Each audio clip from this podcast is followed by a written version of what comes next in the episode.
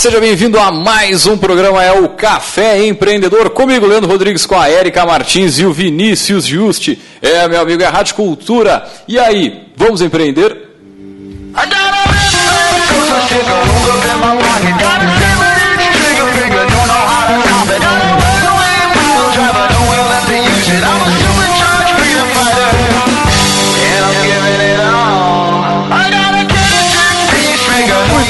Café que tem a força e o patrocínio de Cicred. Precisando de crédito para pagar o 13 terceiro dos funcionários e os impostos aí de fim de ano? Sim, meu amigo, é o Cicred. Comece o ano tranquilo e conte com o crédito do Cicred. Gente que coopera, cresce.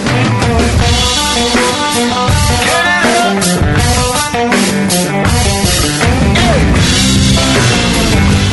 e também pelo café nós falamos em nome de Agência Cult. Resultado nunca sai de moda. Multiplique os seus negócios com marketing estratégico. Acesse agenciacult.com.br e conheça o nosso trabalho. É,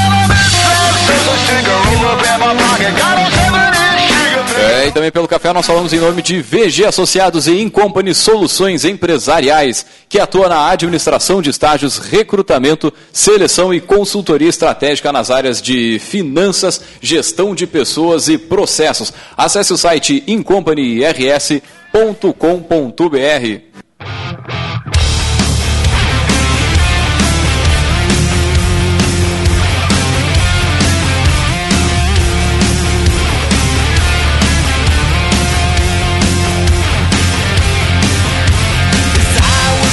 Muito bem, começando mais um programa, mais um Café Empreendedor, tudo na Santa Paz, meu povo de Deus, tranquilo, sereno aí. Chegando finalzinho do ano, que ó, hoje já 16 de dezembro de 2019. Pô, passa rápido, hein? Ficar sozinho na reflexão. É, não sei, vocês, vocês ainda estão pensando, ainda estão refletindo não, eu isso? tô Não, dá, dá, que é o último programa do ano. E da década. Ah, eu, eu não... da década, ô louco, Sim, né? vai, vai mais longe, Tá já tá assim. Década. Boa tarde. Minha reflexão é essa. Boa tarde. Agora tá um baita sol. Pra quem te escuta não pode, pode não ser boa tarde, só pra te dizer. Tá, Mas pra mim é. tá mas... quem escuta, né? Quem escuta. Então, de mas qualquer é- forma, passou ligeiro pra caramba, né? Essa Não, é agora da década, da década me. Caiu os muteados Caiu, bolsos. caiu, bateu. É, Brincadeira. Tia Erika. Eu, né? Parece que foi, há, sei lá, 10 anos atrás. Onde é que vocês já vocês estavam? Ah, não precisa responder uma pergunta 2009. retórica. Ah, tu consegue tornar pior a mensagem. Mas é. tá, então. E aí? Vamos puxar então? Começa, né? Hoje não tem notícias, hoje a gente vai direto pro assunto. Hoje cada um que, A gente tem Entra mensagenzinhas de. que coloque no Google e, e descubra. Pronto. Entra no Infomoney lá que tem a maioria das nossas notícias, curadoria. Não, mas é como a gente tem mensagenzinhas no final de ano, né? É o nosso último programa do ano, a gente vai Temos. deixar as notícias. Ah, isso aí, isso aí. Muito bem.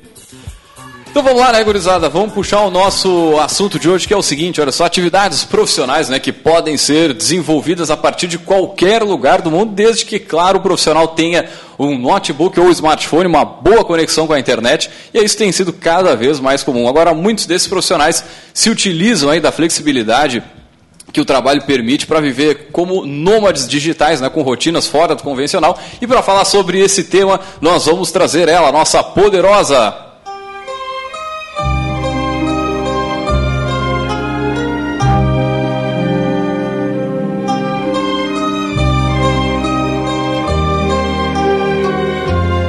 Muito bem, isso para falar sobre o assunto né, da- das rotinas fora eh, do convencional, como nômades digitais, aí nós trouxemos ela, a nossa a poderosa administradora Manuela Perleberg, que atualmente mora na Alemanha. Né? Seja bem-vinda, Manuela. Eh, antes de mais nada, a gente sempre pede para os nossos poderosos comentar um pouquinho dessa trajetória, né? quem é a Manuela e por aí vai. Tá, boa tarde, obrigada pelo convite. Estou lisonjeada de estar aqui fazendo o último programa da década. programa do ano, da década, do, do, ano mês. da década. Então, eu sou a Manuela. Uh, atualmente, eu sou Nunes também. Eu sou casada, então adicionou mais um nome. e... Um, com relação à minha trajetória, eu sou administradora, tenho pós em controladoria e finanças. Uh, fui sete anos bancária, trabalhei com segmento alta renda e de pessoa física e jurídica também. Quando eu cansei, eu resolvi fazer um concurso público, sou servidora federal e nesse momento estou afastada uh, sem remuneração, enfim, e uh, sempre tive vontade de abrir um negócio e por inúmeras situações da vida e às vezes por saber demais, porque quando a gente faz faculdade de administração e estuda com as, as coisas com mais afinco, às vezes a gente sabe de todos os riscos inerentes ao negócio e aquele uh, empreendedor mais passional, que às vezes não faz um plano de negócio, mete a cara, vai lá e faz sem medo e a gente que consegue calcular melhor uh, os riscos rola um medinho. E quando uh, nós decidimos ir para a Alemanha, em função da, uh, da profissão do meu marido, foi a oportunidade perfeita, porque eu estava afastada do serviço público e queria trabalhar e pensei, bom, ou vou procurar emprego e vou trabalhar para alguém, ou definitivamente eu vou abrir meu negócio e fazer algo que eu sempre tive vontade. Então eu estava na Alemanha, com o alemão como língua. Não há de ser muito fácil. E, agravante.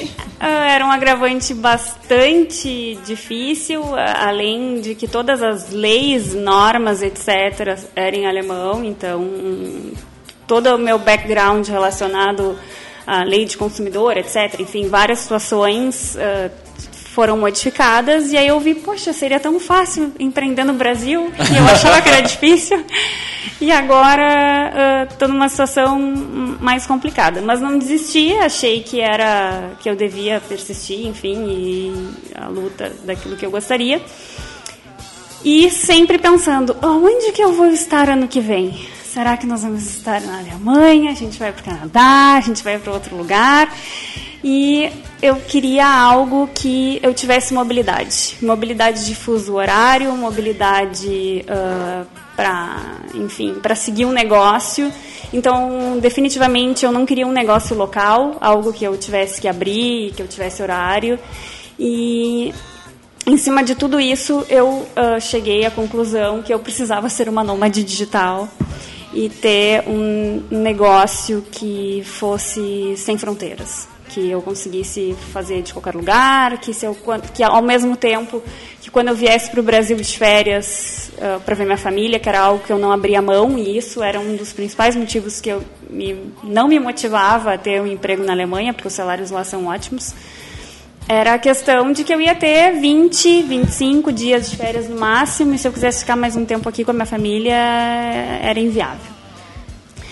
E aí eu comecei a descobrir um mundo muito diferente de tudo que eu conhecia, porque quando eu cheguei na Alemanha eu estava terminando o mestrado, então era uma educação extremamente formal, uh, defendi, enfim, sou mestre, além disso sou mestre em administração. Bem lembrado. Show, show. E, uh, mas toda aquela educação formal, aquela situação da universidade não se enquadrava para aquela situação que eu estava vivendo naquele momento.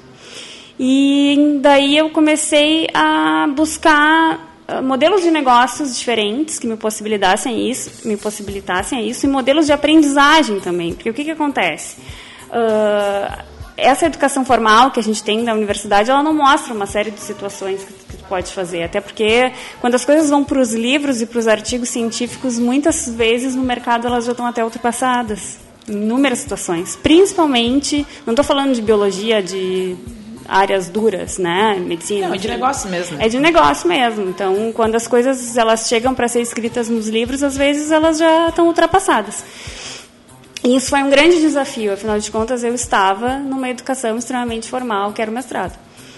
Mas persisti novamente e uh, decidi então que eu queria ter um e-commerce. Porque de todas as possibilidades que eu tinha visto, era o que eu mais gostava as pessoas me sugeriam, ah, seria tão legal que tu fizesse um blog, que tu contasse da tua vida na Alemanha. Não, não quero. Enfim, de todas as possibilidades que eu via, não nada era o que me agradava e aí o e-commerce foi o que uh, eu achei que se enquadrava melhor.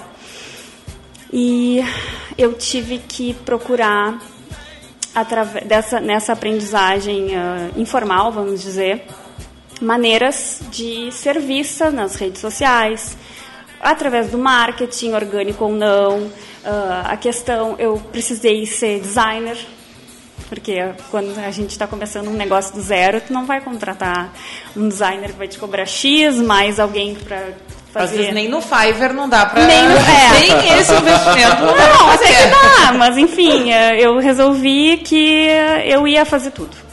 Eu cheguei à brilhante conclusão que eu queria começar desde zero.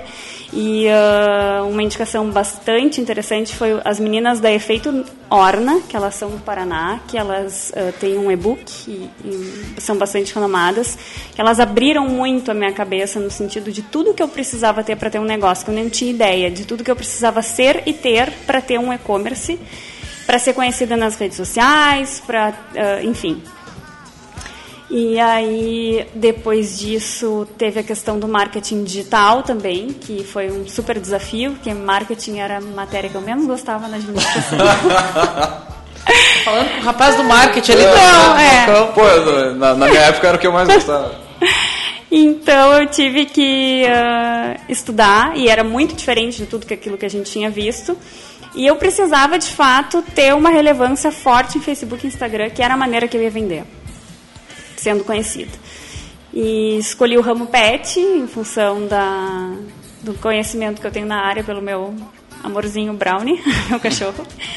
E, e, e aí, assim, eu tentei contato com algumas agências de marketing para fazer uh, para mim, não, não dava certo, não tinha resultado, e aí eu resolvi aprender o mesmo. E aí foi algo que também abriu muito a minha cabeça na questão dos modelos de aprendizagens totalmente disruptivos e novos, que foi o Close Friends.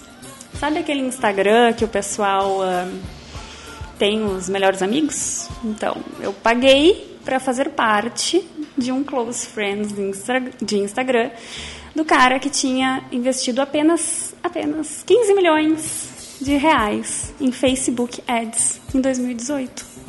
Eu pensei, bom, se esse cara colocou 15 milhões, eu sabia que ele tinha tido um retorno enorme, além dos 15 milhões que ele tinha investido, que era uma pessoa que sabia muito de marketing digital voltado a e-commerce, que era o que eu precisava. E aí, a, a, com as dicas, da, da, algumas dicas desse tipo de aprendizagem nova, eu consegui escalar o meu negócio e consegui ter sucesso com o meu e-commerce. Então foi mais ou menos assim que, que foi andando a minha trajetória até o momento. Sim, sim. Não, é, o, o, que eu fico pensando aqui é a, tipo a falou começou falando que de certa forma a universidade meio que ela te, te, te gera um medo ali, né? Te gera uma, uma enfim, uma certa o, conhecer demais contra os riscos ali, te gera uma, um certo desconforto para começar a empreender, né? É acho a que... da ignorância, né? A gente é. falou sobre isso aqui em alguns momentos, assim. Se, se, se, ah, primeiro vou me formar num curso para depois abrir um negócio, ou daqui a pouco eu vou buscar lá a informação que eu preciso para começar efetivamente o meu negócio, como tu estava falando ali, né, esse, esse conhecimento que veio de um close friends, que quando for lançar em livro, se for lançar em livro, ele já vai estar tá desatualizado, né? Isso, isso é, é legal para quem está nos ouvindo aí. Muitas vezes a, a, fonte de onde vai buscar a informação ela é extremamente importante, principalmente nesse início aí, onde tu vai desbravar todo o passo a passo para des desenvolver o teu negócio, né? Desde de o início ali. Mas o que, o que me chama a atenção é isso, é essa a necessidade que tu, tu encontrou ali, mesmo tendo todo esse background aí de conhecimento, de ir atrás dessa informação. E para quem está começando, acho que esse é um dos pontos mais relevantes aí, né? É captar a informação e não, e o mais interessante é assim, que eu sempre trabalhei com inovação nos últimos anos, porque eu era coordenadora de núcleos de inovação tecnológica, trabalhava com incubadoras, trabalhava com modelos de negócios. Com startups? Startups, com coisas extremamente disruptivas, com patentes, etc. Só que uh, foi um mundo totalmente novo que, apesar de eu sempre trabalhar com, apesar da, até da minha dissertação ser totalmente voltada para a inovação, era um mundo que eu desconhecia, que eu não sabia que nem que existia, sabe? E uh, eu descobri tudo isso na internet. Eu tenho certeza que tem muitas pessoas que não fazem ideia que isso existe ou que pode acontecer ainda hoje, né? É que diariamente também está sendo desenvolvidas novas ferramentas, né? Então, Sim. e como a gente adapta as ferramentas à nossa realidade, porque esse do Close Friends, ele foi mais ferramenta que foi criada para tu compartilhar coisas somente com amigos próximos e virou uma baita virou ferramenta, uma ferramenta, de, de venda. Business. Né? É, é um business total. E uh, outra pessoa também que, que quem me apresentou a, a Efeito Orna foi a Marielle, que é a proprietária da Reuse aqui de Pelotas, que é um brechó. E ela me falou, porque ela tinha um, eu pensei, quando eu comecei, tá, como é que eu vou fazer? Eu comecei a conversar com pessoas que tinham impacto nas redes sociais, que era o que eu precisava. E aí era, é ela é uma pelotense que tem impacto nas redes sociais no Brasil todo. E peguei algumas dicas com ela e, e, enfim. E outra coisa que me chamava atenção é que tinha algumas propagandas de modelos de negócios e de aprendizagens novos que eu recebia na Alemanha em inglês ou em alemão que no Brasil eu não tinha acesso. Porque quando a gente configura os ads do marketing, tu escolhe o país que tu uhum. quer ter acesso. E aí algumas coisas disso eu recebia depois que eu já estava lá. Então, que às vezes o brasileiro não tem acesso aqui porque não, simplesmente quem está fazendo aquela propaganda não manda para o Brasil. É. É, é, o que eu ia comentar, na verdade, não conheço tua história, né? Mas na tua fala, assim, o que me chama bastante atenção é o seguinte, bom, de trazer que tu sempre, eh, né, teve vontade de, de, de estar num negócio, né, e aí tu uh, foi para fora, e aí quando, pelo menos geograficamente, né, tava fora da tua zona de conforto, tu tive obrigado a tomar uma decisão. Né? E eu acho que isso aí uh, tem muito a ver com várias coisas que a gente já discutiu aqui sobre o momento de decidir, né? mudar de carreira, uh, abrir um negócio, uma série de coisas. Que, que eu acredito que não tenha sido uma escolha muito fácil. Nada. Né? Porque, bom, eu acredito também que naturalmente muitas pessoas quando têm a oportunidade de morar em outro lugar pensem, né, bah, eu vou trabalhar aqui primeiro para né, entender como é que isso funciona Acredito que tenha sido um pouquinho um choque cultural, né? Essa, essa chegada lá, assim, e, né? e uma série de coisas. Uh, e, me, e, o, e, o, que me chama atenção é isso, como às vezes a gente precisa dar uma, uma sacudida né, na, na, na, na situação, na conjuntura toda, para chegar naquele momento do vai ou racha. Né? Uh, o que, que tu pensava nessa época? Eu acho que é muito interessante compartilhar, se tu sente à vontade, esse tipo de pensamento, né, esse tipo de dúvida, porque eu acho que quem escuta e está vivendo isso não se sente sozinho né? Tipo, para que lado eu vou? Bom, tu tinha, é uma questão de que tu tem o teu emprego aqui que está licenciado, então uma opção, imagina eu que seria, né, esperar a tua próxima definição geográfica para saber se ia ter um retorno ou não. Eu tinha a opção de tentar te inserir no mercado lá, ou tinha a, a opção de explorar uma, uma nova realidade, né, e ir uh, trabalhar por conta, né? E aí, como é que tu te via nessa encruzilhada? Porque eu acho que muita gente que nos escuta deve ter essa, essa né, se sentir nesse vou não vou, vou não vou, né? E muitas vezes na, na época do vou não vou se, se aparece, se apresenta a possibilidade, vou fazer um intercâmbio, vou ficar fora, vou fazer alguma coisa né, para ampliar o meu espectro cultural. E, e às vezes o pessoal fica meio preso né, nessa, nessa encruzilhada e não é muito fácil tomar uma decisão, né? Então acho que compartilha um pouquinho do que tu sente à vontade para falar sobre isso, que com certeza ajuda quem está uh, nos ouvindo e está com esse sentimento. Eu acho que a primeira coisa era o que, que eu tenho a perder. Primeira coisa que vinha na minha cabeça era isso. O que, que eu tenho a perder tentando? Qual é a pior coisa que pode que acontecer? Que é a pior coisa que pode... Exatamente, a pior coisa que pode acontecer. E, uh, e, tem uma frase que sim, sempre fica na minha cabeça, é que tem os que choram e tem os que vendem lenços. Então, uh, eu não queria ser a, a, pessoa que chorasse. Embora, inevitavelmente, ficava na cabeça, poxa, mas sempre é mais difícil. tipo, agora em alemão. Sabe? As dificuldades que eu achava que ontem eram difíceis, a vida vinha e me mostrava que podia ficar mais difícil, que antes que era fácil.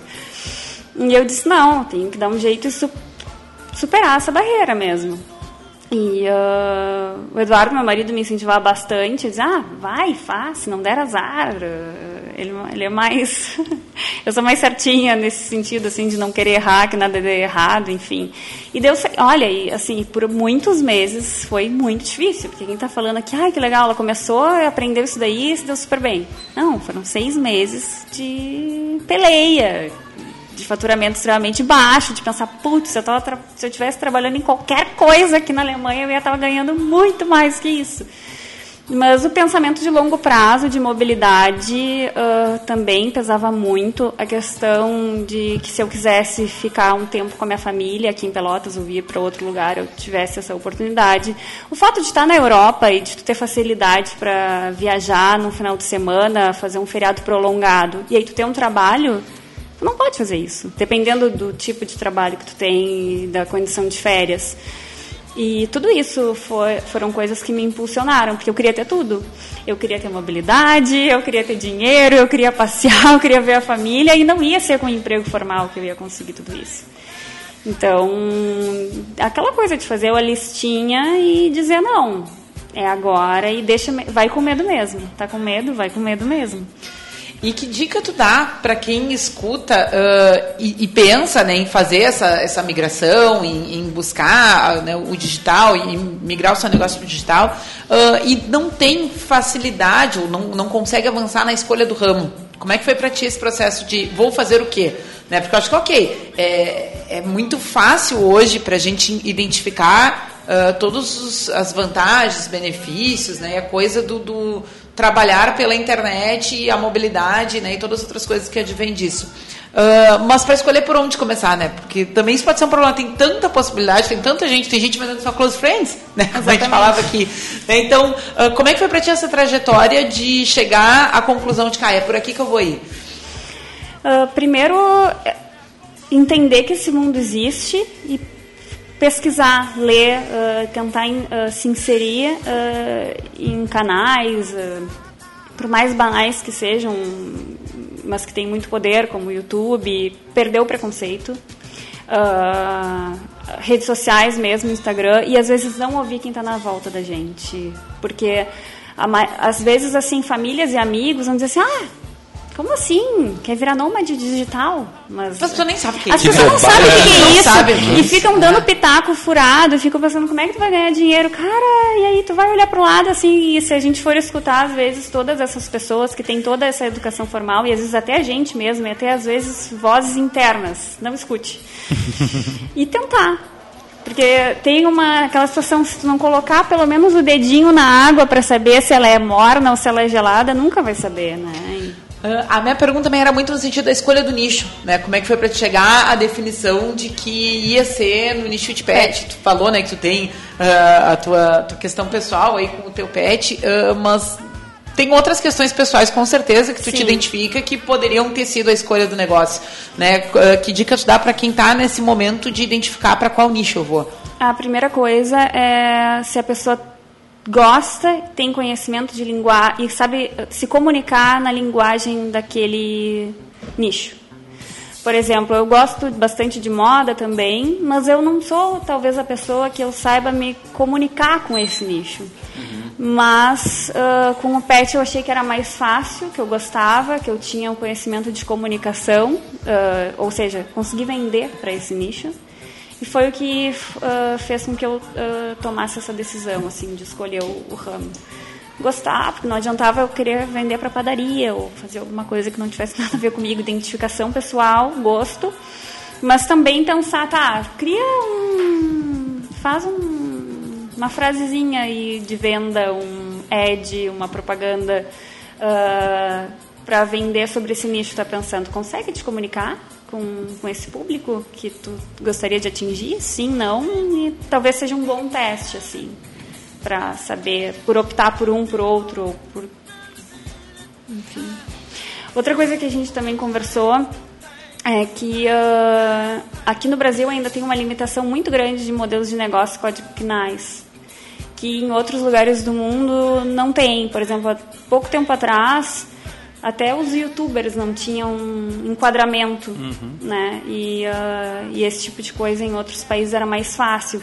Aí quando a gente vê que em outros países as coisas existem e funcionam e são mais fáceis, também encoraja a gente a, a ser pioneiro, porque... É, eu acho que só tu não ter essa limitação geográfica, né? Porque, ok, tem gente que está fisicamente aqui, mas com empresas sediadas, criadas e hospedadas em outros lugares totalmente diferentes, né? Eu acho que essa é uma das grandes uh, quebras de paradigma que o digital traz, né? Porque antigamente o que era abrir uma empresa? Era tu pensar, tipo, bom, eu preciso locar um espacinho, Prédio. né? Eu preciso ter lá, estar lá no horário comercial, eu tenho que pensar no estoque, eu tenho que ter um giro, tenho... tinha uma série de coisas que o, o, o, negócio físico te traz e te exige e que tu não tinha muito como uh, flexibilizar isso para te lançar por conta para comercializar um produto, serviço, uma ideia, enfim, o que fosse.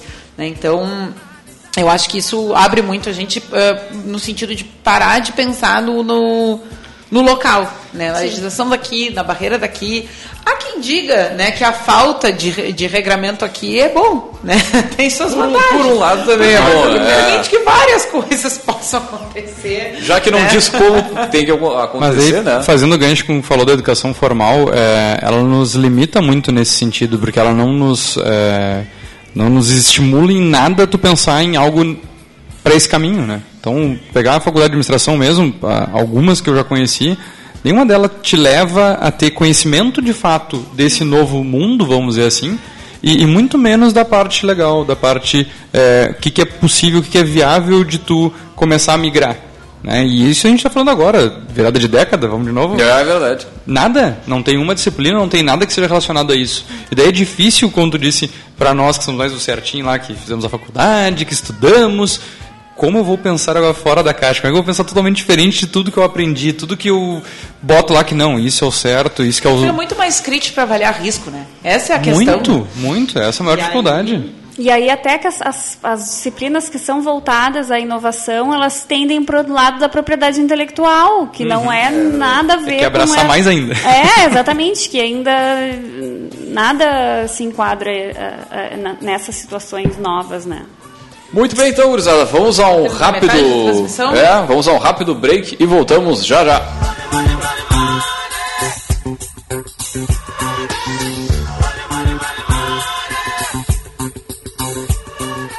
O sucesso de uma cidade é o resultado da consciência cívica de seu povo, da sua força de trabalho, da sua geração de riquezas. Neste espírito empreendedor, convocamos o povo de nossa cidade e região a prestigiar o nosso comércio local. O comércio de nossa cidade possui empresas em todos os segmentos de atividades: calçados, vestuário, móveis e eletrodomésticos, farmacologia, saúde e alimentação. Empresas que nos enchem de orgulho e promovem o nosso crescimento e projetam a nossa cidade no cenário nacional. Quando você compra no comércio de nossa cidade, você está proporcionando emprego a um cidadão local. Cidadão de nossa cidade. A sua força é o nosso progresso. Uma mensagem. Rádio Cultura de Pelotas. Investimento é a palavra do momento. Mas antes de tudo, é preciso saber quem é você na hora de investir. Junto com o Pedro Andrade, o Cicred pode descobrir o seu perfil de investidor e chegar às melhores soluções para fazer o seu dinheiro começar a render mais. Investir para crescer juntos? Sim, Cicred. Acesse investindojuntos.com.br, descubra seu perfil e comece a investir. Cicred. Gente que coopera, cresce. Você recebe todos os dias dezenas de informações através de redes sociais e grupos de trocas de mensagens. Na hora de se informar, confie nos veículos de comunicação. Associação Gaúcha de Emissoras de Rádio e Televisão alerta. Não compartilhe notícias falsas. Informe-se com os veículos que têm a verdade como principal missão. Uma iniciativa Agerte. Apoio Rádio Cultura.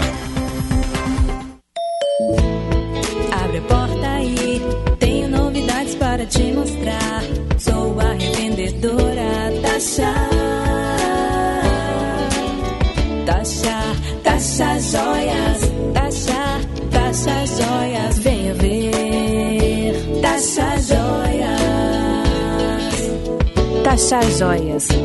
Sempre uma revendedora perto de você. Tasha Joias. Você está ouvindo o programa Café Empreendedor, um papo descontraído sobre gestão e negócios na Rádio Cultura.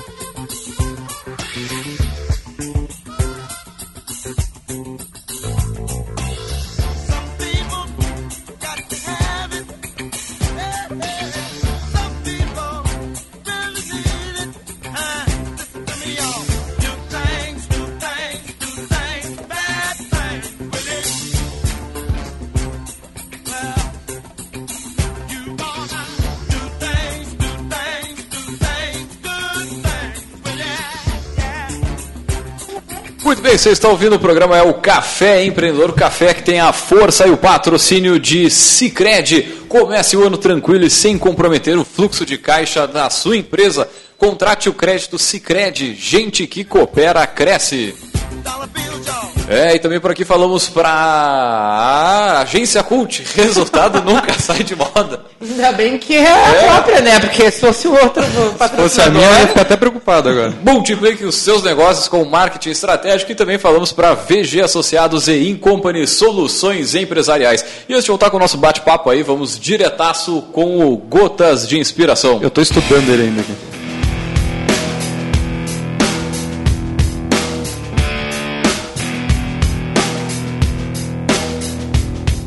Nada prova de forma tão conclusiva a habilidade de um homem para liderar outros do que o que ele faz, no dia a dia, para liderar a si mesmo.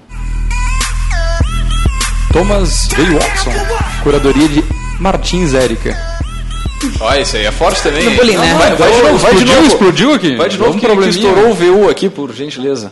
Nada prova de forma tão conclusiva a habilidade de um homem para liderar outros do que o que ele faz no dia a dia para liderar a si mesmo. Eita. Eita, É, tá fundiu bonito, aqui tá o bonito, motor. é, tá. Tem que empurrar agora. Quando tu tira a trilha, tu corta. Quando tu tira a trilha do estúdio, tu corta o nosso flow de entender a música. Não, mas é A que ela, música, ela tá a rolando. frase. é, Ela tá rolando. A gente vai precisar de meia hora ainda pra discutir sobre o Gotas, pelo amor de Deus. Vamos deixar pro final. Muito bem, então, gurizada, a gente estava em off aqui falando sobre algumas partes aí do, do negócio da Manu. E uma parte que me chama a atenção ali, é, como nômade digital né, e tudo mais, é o estoque, né? Tu sai, sai viajando com uma bolsinha da, da- dos produtos, com uma caixa, um carregamento, um caminhão, ele te acompanha de país em país. Como é que é que funciona esse negócio? Não, até porque senão eu não ia conseguir escalar o meu Sim, negócio. sim, sim. Então, é, essa era outra dificuldade que eu tinha, porque eu resol- optei pelo mercado pet no Brasil e eu não estava no Brasil, né? Então, Ah, tu ve- ven- vendemos para o Brasil, para, na verdade para qualquer lugar, né? Exatamente, mas o- inicialmente, ah, na verdade, inicialmente eu tentei para outros países e aí não gostei, porque cada país tinha a sua legislação e eu não tinha tanto conhecimento sobre cada legislação de cada país. E aí eu optei pelo local que eu tinha maior conhecimento. E além da questão da legislação, como conversar com aquele cliente que tem todo um Exatamente. contexto cultural. Que era o que eu conhecia. Eu sabia me comunicar com aquele público no Brasil. Talvez em outro país mesmo. ah, não é simplesmente fazer a tradução do português para o inglês, do português para o alemão, enfim. É a maneira de se comunicar com aquele público culturalmente. E então, ah, o que eu fiz foi selecionar alguns fornecedores e fazer o. não ter o estoque. Ah, utilizar o estoque do fornecedor e encaminhar direto da fábrica para a casa do cliente. Claro que isso tem alguns custos, algumas diferenças ah, em ma- em matéria de modelo de negócios e ah, é um pouco mais difícil de gerir porque a gente não tem controle. Quando é a, a própria empresa que pega o, o produto, embala e coloca, tu tá vendo ali que o produto está tá sendo enviado. Mas se o fornecedor tem um problema, ele atrasa, ah, é, é o teu nome, o teu e-commerce que está em jogo. Ah, e então é uma, é uma gestão que ela precisa ser mais minuciosa, mais criteriosa, mais detalhista. Mas foi a maneira que eu consegui não precisar ter uma warehouse, alugar um lugar, enfim, e, ah, e, e ter todo aquele estoque, o custo do estoque, né? Há quanto tempo o teu e-commerce está no ar? Ah, eu comecei na Black Friday do ano passado 2018. e acredi- mudei o foco em, ah, nesse período. Enfim, aí foi a época do aprendizado. Né? E acho que, que eu consegui deixar do jeito que deveria e me comunicar como eu deveria e começar o processo de escala em maio de 2019. Então é algo ainda recente. Nesse meio tempo, nesse um ano e um mês, desde o, o start, ah, alguma vez já pensou em desistir? Todos os Mudar de ramo? Eu acho que isso, isso né, ouvir essa, esse lado da história torna o, o processo mais natural, né? Acho que quem eu, eu sempre penso muito em quem escuta, né? E, e caiu aqui na nossa página hoje porque ah, nômade digital, quero saber, quero ser, tenho vontade. Uhum. É, e, e acho que tem muito muita vitrine aí mostrando que é a melhor coisa do mundo, né, mostrando excessivamente o lado positivo, pessoal aí de pé para cima na beira do mar do Caribe, seja o seu nome digital também. Faz meu curso para aprender a ser um nome digital também. Pra- Ah, eu é o que sempre lembro do, né? do 196 Sonhos. O, acho que é o Anderson Nunes, se não me engano o nome dele. Fez a, a viagem, né? É, e mesmo ele lá não foi tudo, é, tudo lindo, assim, né? Saiu um podcast com ele semana passada, até que ele conta bem direitinho, detalhadamente. O, o- Mas voltando aqui à nossa discussão, né? Ahn, conta pra gente o que, que faz continuar. Né? O que, que tu diz pra ti mesmo quando dá vontade de desistir? Tem apoio externo? Não tem? Como é que funciona? Então, a primeira coisa que ah, no início, principalmente, quando eu tinha quando, quando eu tinha alguns custos, eu pensava, tá, mas se eu fosse abrir um negócio formal, digamos que eu quisesse ter um salão de beleza, eu ia ter que pagar seis meses de aluguel antecipado, eu ia ter que ter uma série de, de custos. Então, quando eu precisava ter algum custo, eu pensava em todos os custos que um negócio físico me daria. E eu pensava, tá, esquece, não, isso não é nada. Ou isso faz parte. Ah, eu tive um problema grande que, quando eu comecei a vender, eu comecei a vender muito, muito rápido.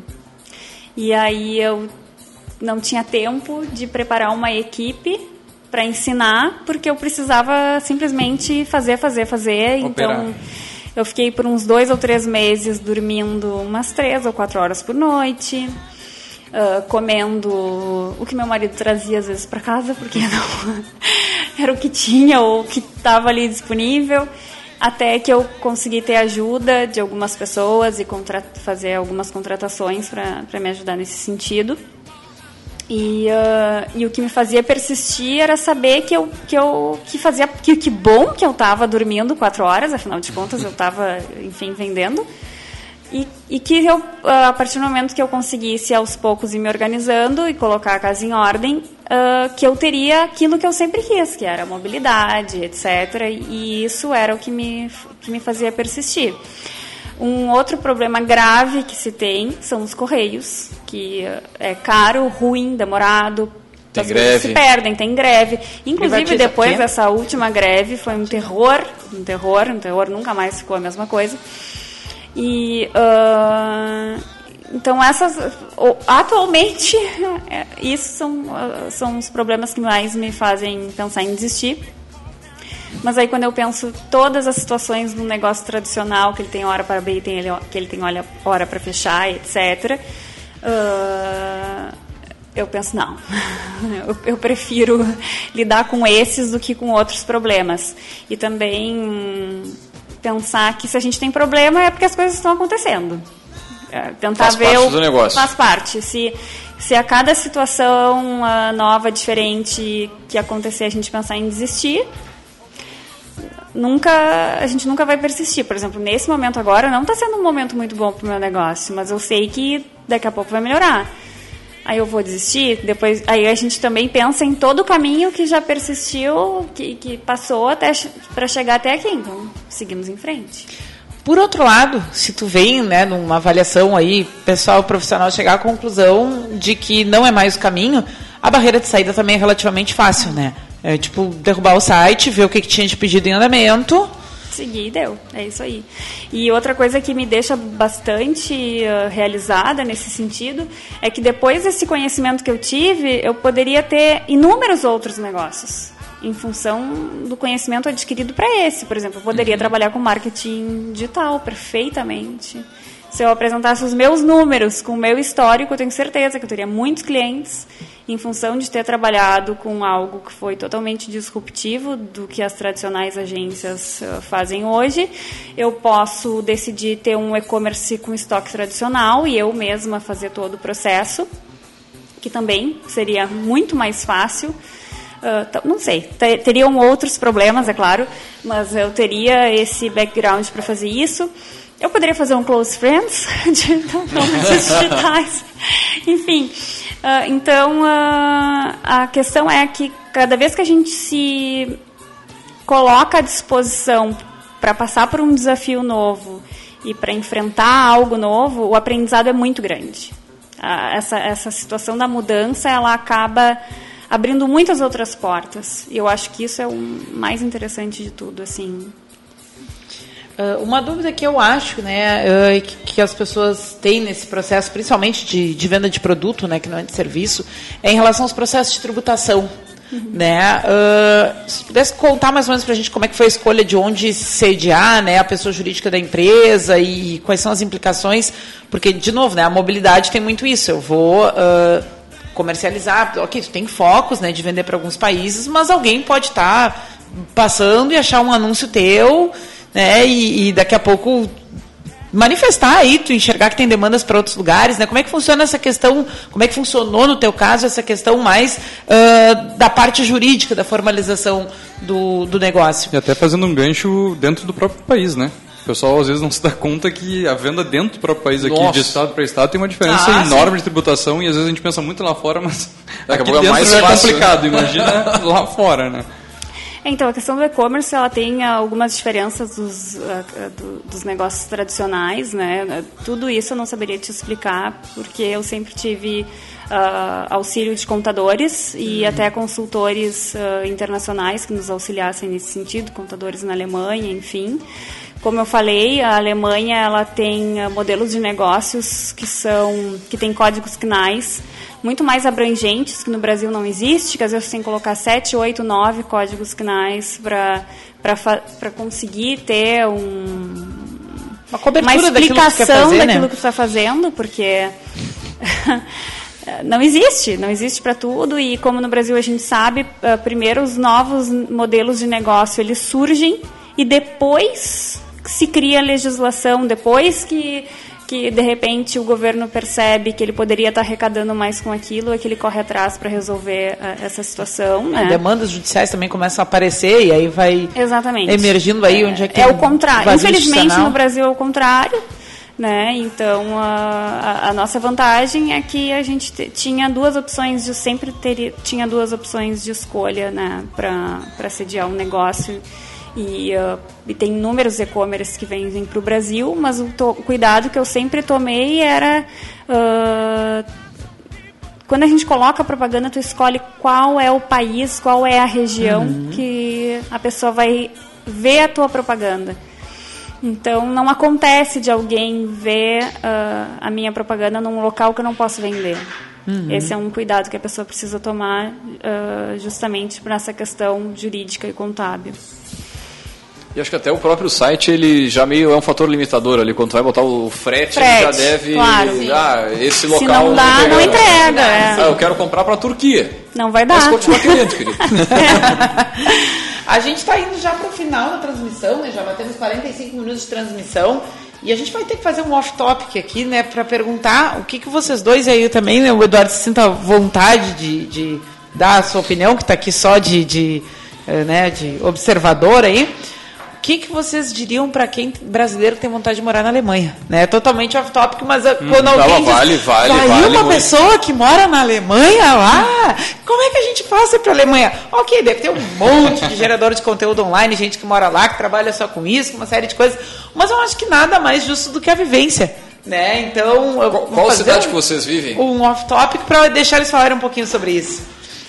Então, a gente vive em Berlim, que é a capital da Alemanha. E uh, a maior facilidade hoje para sair do país é quem trabalha com TI. Uh, ou a pessoa tem que ter descendência europeia, não precisa ser alemã, pode ser qualquer uh, país da União Europeia. Se ela tiver descendência, ela tem um passaporte, ela pode morar. Uh, tem visto para trabalho, tudo, etc. Mas a gente vê um, um a, a TI pedindo uhum. profissionais para irem para o exterior, né? É claro que, uh, por exemplo, eu acabei indo em função do, do, meu marido ter ido trabalhar lá e tal. Mas uh, o mínimo, mínimo, mínimo, mínimo é ter um excelente inglês.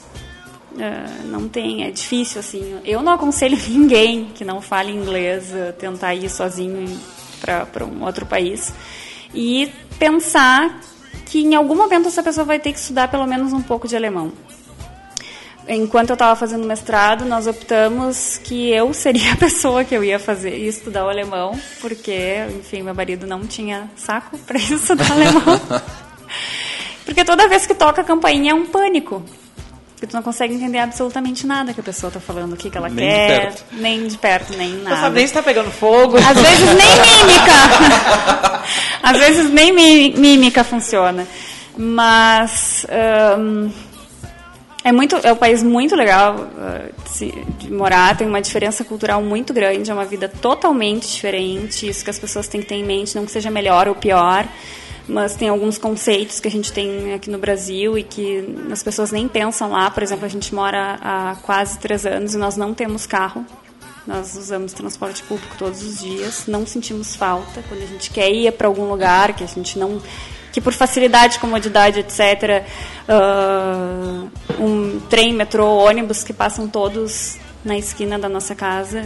ah, a gente pega um Uber e ponto, vai, não, não se estressa. Então tem uma série de questões culturais que a pessoa tem que estar disposta a pensar diferente. E vocês perceberam lá nas interações entre vocês, né, ou, em comentários locais, ah, algum tipo de estereótipo em relação ao brasileiro? Pois é, isso que é. Olha, o brasileiro que está no exterior, ele é um brasileiro que ou ele está em busca de oportunidades muito diferentes, ou ele se encheu o saco totalmente da questão política e de falta de desenvolvimento no Brasil e busca coisas novas. É, uma, é um brasileiro com uma mente mais aberta, com certeza. As pessoas que têm um perfil muito tradicional, não as que vão voltam, ficam dois, três meses e voltam. As pessoas têm que ter uma inteligência emocional muito bem guiada, não vou dizer boa ou ruim, mas conseguir ah, li- ah, lidar com os problemas de distância, de afastamento familiar e cultural. Né? Por exemplo, a gente tem a cultura que a gente tem do consumo aqui no Brasil é algo que não existe em outros países europeus, exceto Estados Unidos, por exemplo. Então, ah, o que se compra aqui no Brasil, a questão do comprar, comprar, comprar é algo totalmente diferente. Quando a gente fala que aqui no Brasil a classe média alta tem empregada doméstica, as pessoas olham pra gente como se a gente fosse ETs, porque são coisas que não existem lá. Então, ontem até a gente estava conversando com amigos sobre isso. Então, a- A essa prestação de serviço é muito cara lá. né? a prestação de serviço, tudo que envolve mão de obra, comer num restaurante é caro porque alguém está fazendo tua comida e alguém está te servindo. Então, tudo é diferente, a visão das coisas é, E aqui é meio invertido, porque aqui a a mão de obra é barata. é barato, é o contrário. É. Ah, e por parte das pessoas de lá, em relação ao brasileiro, alguém já fez algum comentário do tipo, ah, brasileiro faz isso, ou não faz isso, enfim, a gente achava que sim, a gente achava que não. né? vocês perceberam alguma coisa assim? Eles, ah, eles nos veem como um povo muito feliz, apesar de todos os nossos problemas. né? E se- tem, óbvio que tem aquele estereótipo do futebol e do carnaval, e ah, talvez até pelo meu perfil eles olhem e digam, não, mas não é brasileira. Eu, sim, eu sou, mas não, mas não parece brasileira. Pois é, mas eu sou. Então, eles têm esse estereótipo brasileiro e, hum, e eles são pessoas mais práticas, pragmáticas e frias do que, do que a gente, assim, é visível. Por exemplo, começa uma conversa com um alemão, ele vai direto ao assunto. Bom, estamos aqui para conversar sobre isso e, e tal, tal, tal, e fim. Não tem o quebra-gelo. Não, não é, ah, e aí, a tua família? Não, não quero saber da tua família. Eu tô aqui para falar disso e fim, né? Então, mas tudo tem um lado bom e tem um lado ruim. Inúmeras vezes a gente sente falta desse acolhimento, mas também numa série de situações é ótimo o pragmatismo deles. E é interessante viver assim, tentar um meio termo. Muito bem. Vamos pra estante? É, não, che- chegando aí o finalzinho. É isso? Então tá.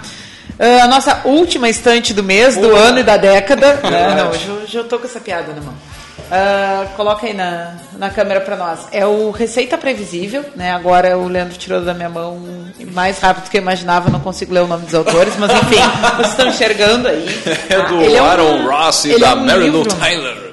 Isso, ele é um livro que faz uma, uma discussão sobre como tu estruturar um, um- uma, não posso dizer que é uma equipe de vendas, não é só um processo de vendas, é toda uma cultura voltada para vendas ah, que te geram uma receita recorrente, mas ele faz algumas discussões sobre por que, que alguns modelos tradicionais não permitem né, ah, que, que, que isso seja uma coisa natural. E aí ele vai falar sobre leads, vai falar sobre equipe de vendas, vai falar ah, sobre análise de leads, fala sobre várias coisas, mas ele traz um modelo próprio.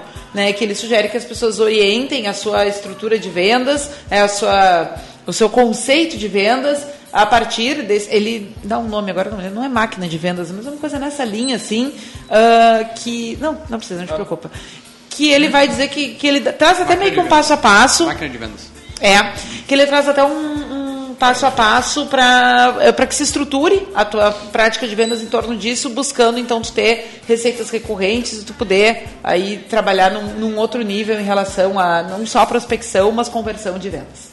Então essa é a nossa última dica do ano. Tem 15 dias ainda para vender, para bater Baita meta, dica, né? né? E, Aí- E pra ler também, 15 dias pra ler? É, já não, fica pra ler, meta- para a meta- aplicar e para ter o retorno ainda. Meta do final do ano, ou do início do ano, né? Tem 15 Quem está nos ouvindo aí de férias. Muito bem. O Vinícius tem um, um quadro novo aí pro negócio? Quadro novo. Pausa Não, dramática. Já que eu vi- viram no olhar ali uma. Já que é o último programa da década, da vida, do... Não. Não, da vida não, não, não, peraí. Só peraí. Do tu. mundo, do, Do planeta. mês, do mês, do, do semestre, Semestre, do, do ano, ano. não, do, do trimestre também, do Trimestre, quadrimestre semestre, também. trimestre. É, ah, começar pelo anfitrião, né? Falar um pouquinho da, da percepção do que foi o ano pra nós, né? Muito bem, logo, pegou assim de, de, de calça curta, como Ah, os a gente outros. faz isso com É nessa hora que a gente vê que é que não tá lendo o Whats, né? Não, não, não, mas é, uma, uma coisa é uma coisa. diretriz de E é que ia, interna. que ia acontecer esse, esse momento. Mas tudo bem, vamos lá. Mas, ah, ah, bom, o- os números do Spotify que a gente trouxe ali, trouxeram realmente ah, alguns números de abrangência do café, né? A gente chegou a, a ser ouvido em 25 países. A gente fez uma média de 2.400 minutos. Recebeu Cara, puxão de é- orelha, parem de falar de pelotas, muitas vezes. Algumas vezes, é, parem de falar da região, mas de qualquer forma, Somos acho que bairristas. uma, uma coisa que marca aqui, a- até esse, essa semana passada, recebi uma mensagem de Minas Gerais, do Felipe, grande abraço Felipe aí que, mandou, que entrou em contato, e a gente vê a, a dor de quem está na nossa região aqui no Rio Grande do Sul, no extremo sul, com toda a dificuldade que a gente tem, ela é muito semelhante, ela é muito parecida né, com quem vive em Minas Gerais, no Acre, no Amazonas, seja onde for, né, fora do Brasil, o, o- o brasileiro está empreendendo fora, as dores elas são muito semelhantes, né? Então, acho que passando uma, uma régua geral, e não só desse ano, também dos últimos cinco anos, agora em maio a gente vai bater essa meta aí, cinco anos de, de programa no ar, diretaço toda semana, com assuntos novos. Com... Muitas coisas legais vão acontecer. É, não, verdade. E, Em alusão aos cinco anos. então, é o seguinte, é, mais é, é agradecer aí aos nossos ouvintes, ao, ao pessoal que interage com a gente, que manda mensagem, que passou por aqui, que dividiu o seu conhecimento e que, né, 2020 está ali, ali, 2020 está ali, ali e certamente a gente vai seguir aí firme e forte né, né, nesse programa. E eu não sei vocês, mas eu também ao longo desse último ano aprendi bastante que cada eh, poderoso que passa aqui conta a sua história, conta um pouco do seu, passa um pouco do seu conhecimento. Não sei, para mim vai agregando horrores aqui em frase, em conhecimento e, e- e nos torna cada vez melhor gestores e até melhor como pessoas mesmo. É isso aí. Brincadeira, hein? né? Você virou bem nos 30. Bonito. Acho que eu vou escutar depois dele. Ele é o proprietário da empresa Rádio Cultura, né? E aí? Tudo contigo. Ah, sou eu? Claro. Tu é o último? Vou fechar com chave de Eu ouro. inventei. vai fazer um poema? Eu que inventei. Eu vou Ah, muito gotas. bem. Bom, ah, acho que foi né, um ano extremamente positivo e, e- e acho que né, a vinda do Vinícius que se juntou a gente na equipe esse ano, né, na virada do ano, final do ano passado. Pô, tu é a pessoa das datas que tem. Ah, assim, não, o é- drive tá fechado. É, é o, Não, tô- a enciclopédia ambulante. Hoje eu tô 100% nômade digital, não tô...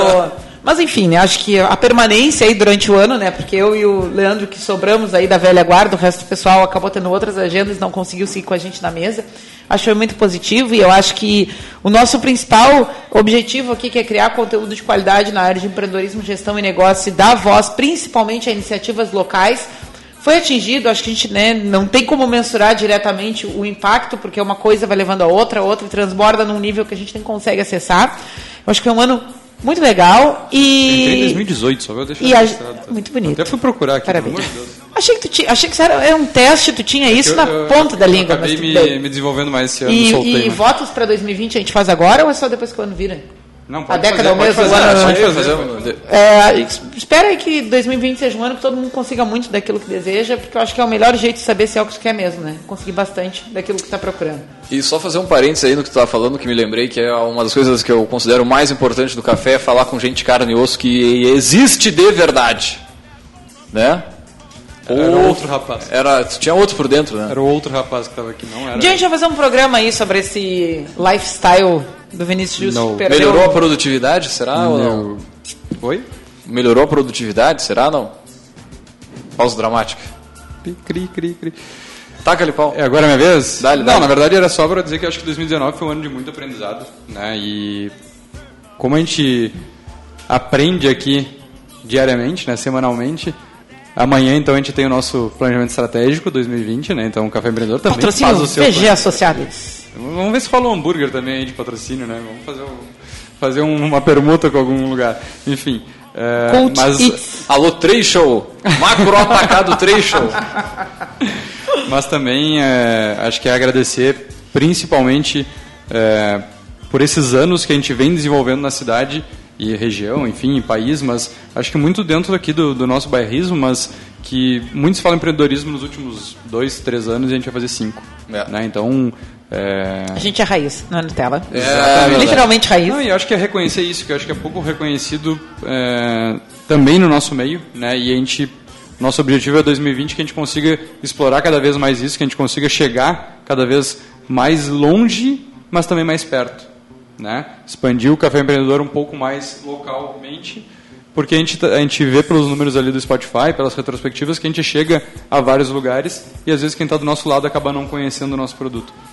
Acho que a gente, é, o nosso foco 2020 é muito esse, né? então é, é expandir cada vez mais, mas mantendo essa qualidade, porque é, óbvio que passam por aqui todos os tipos de empresários e a gente busca isso, né? Os empreendedores tanto da startup que está lá iniciando e que às vezes não tem segmento, mas também os, os- as startups que estão voando muito hoje em dia, os consolidados que é, são pessoas como a Tereza do, do Boticário que esteve aqui na semana passada, que tem histórias muito interessantes que estão aqui na nossa terra e a gente não conhece, né? é verdade. Então, uma pessoa que tem hoje um grupo com 100 colaboradores que a gente não sabia que está aqui do nosso lado, né?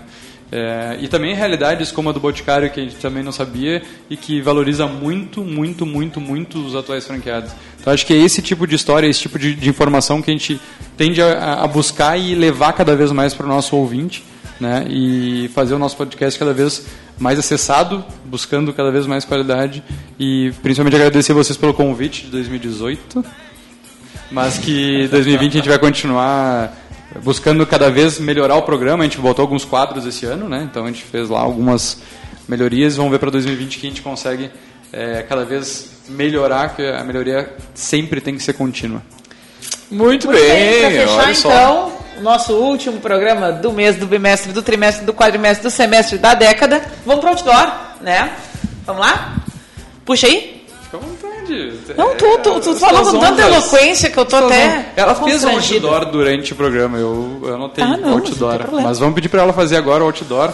Na verdade é um programa, é um, é um quadro do programa que a gente tem, Conhece o outdoor, né? que a gente deixa para o final. Pausa dramática Não, então novo. não tem acompanhado, pode, mas tá bem, tudo bem, A tem gente problema. te dá um outdoor na avenida mais movimentada da cidade, do país que tu quiser, tá? O Leandro, qual é a medida do outdoor? Hoje pode ser 5 por 40. 5 por 40 para tu botar a frase que tu quiser para passar essa mensagem para os demais empreendedores, demais pessoas que estão interessadas em abrir os seus negócios, que tu possa deixar esse, essa mensagem agora final de ano, Que final vai de assinada com semestre, teu final- nome, É. né? O que, que tu tem a E dizer. estará é, não, é. mais em materiais pela cidade. Nossa. Fica a dica. E uma mensagem, então, né, para o empreendedor ou que está começando, né, ou que já está com o seu negócio rodando, mas que seria Que pressão, assinada por ti.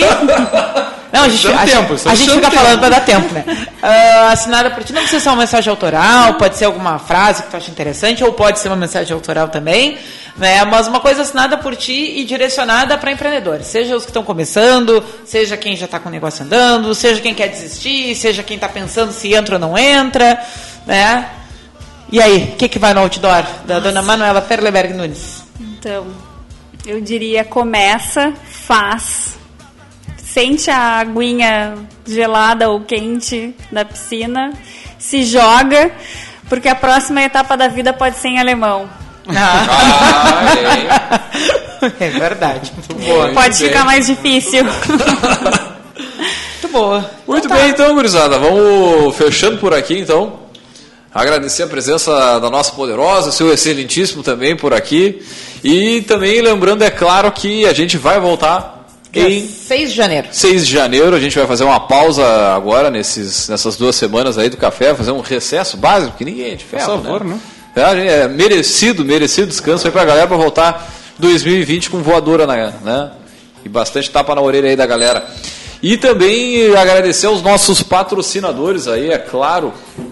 Aqui no café a gente sempre fala em nome de Cicred e, é- e esse aqui é para quem está agora, né, né, nesse momento aí, 13 terceiro, né, precisando do crédito para pagar o 13 terceiro, meu amigo dos funcionários aí, e impostos fim do também, ano. Pra quem quer investir, não precisa É. crédito. Comece o ano tranquilo e conte com o crédito do Cicred, né? Gente que coopera cresce se precisar fazer o investimento, trocar uma ideia lá, os gerentes aqui, essa agência da Anchieta, no caso aqui no centro de Pelotas, onde você estiver no município, tiver, certamente tem um, ah, um, um excelente atendimento aí, porque está tá na raiz do Cicred, né? Esse estar junto ao seu associado. E também, é claro, a gente sempre no café fala em nome de Agência Cult, resultado nunca sai de moda e nunca se falou tanto nisso, né? Multiplique aí os seus negócios com marketing estratégico e também falamos aí para VG Associados e In Company Soluções Empresariais. Mais alguma coisa aí, meu povo de Deus? Não, acho que tu tem, pra fechar com chave de ouro, tu vai dar tchau em alemão, né? Pô, eu preparei outra coisa aqui. Knapper? Ah. Knapper? Vem de onde? Knapper. Knapper é, é do. Deutschland, Deutschland. Knepa. Mas vamos, vou deixar o pessoal que fala alemão aí, dar um tchau em alemão e eu vou- depois eu vou puxar uma trilha em alemão aqui. Olha só, hein? Que loucura. Tchussi! Que tal? Muito bem. Não, fale, fale. Não, não. Não, só, eu não Todo entendi mundo o- esperando. a trilha, cara. Ah, não, só antes disso, dar um recado. Logo mais esse áudio estará no podcast. Qualquer plataforma de áudio estará disponível. Achtung, Achtung! Hier ist Berlin König Wusterhausen und der deutsche Kurzwellensender. Wir senden Tanzmusik.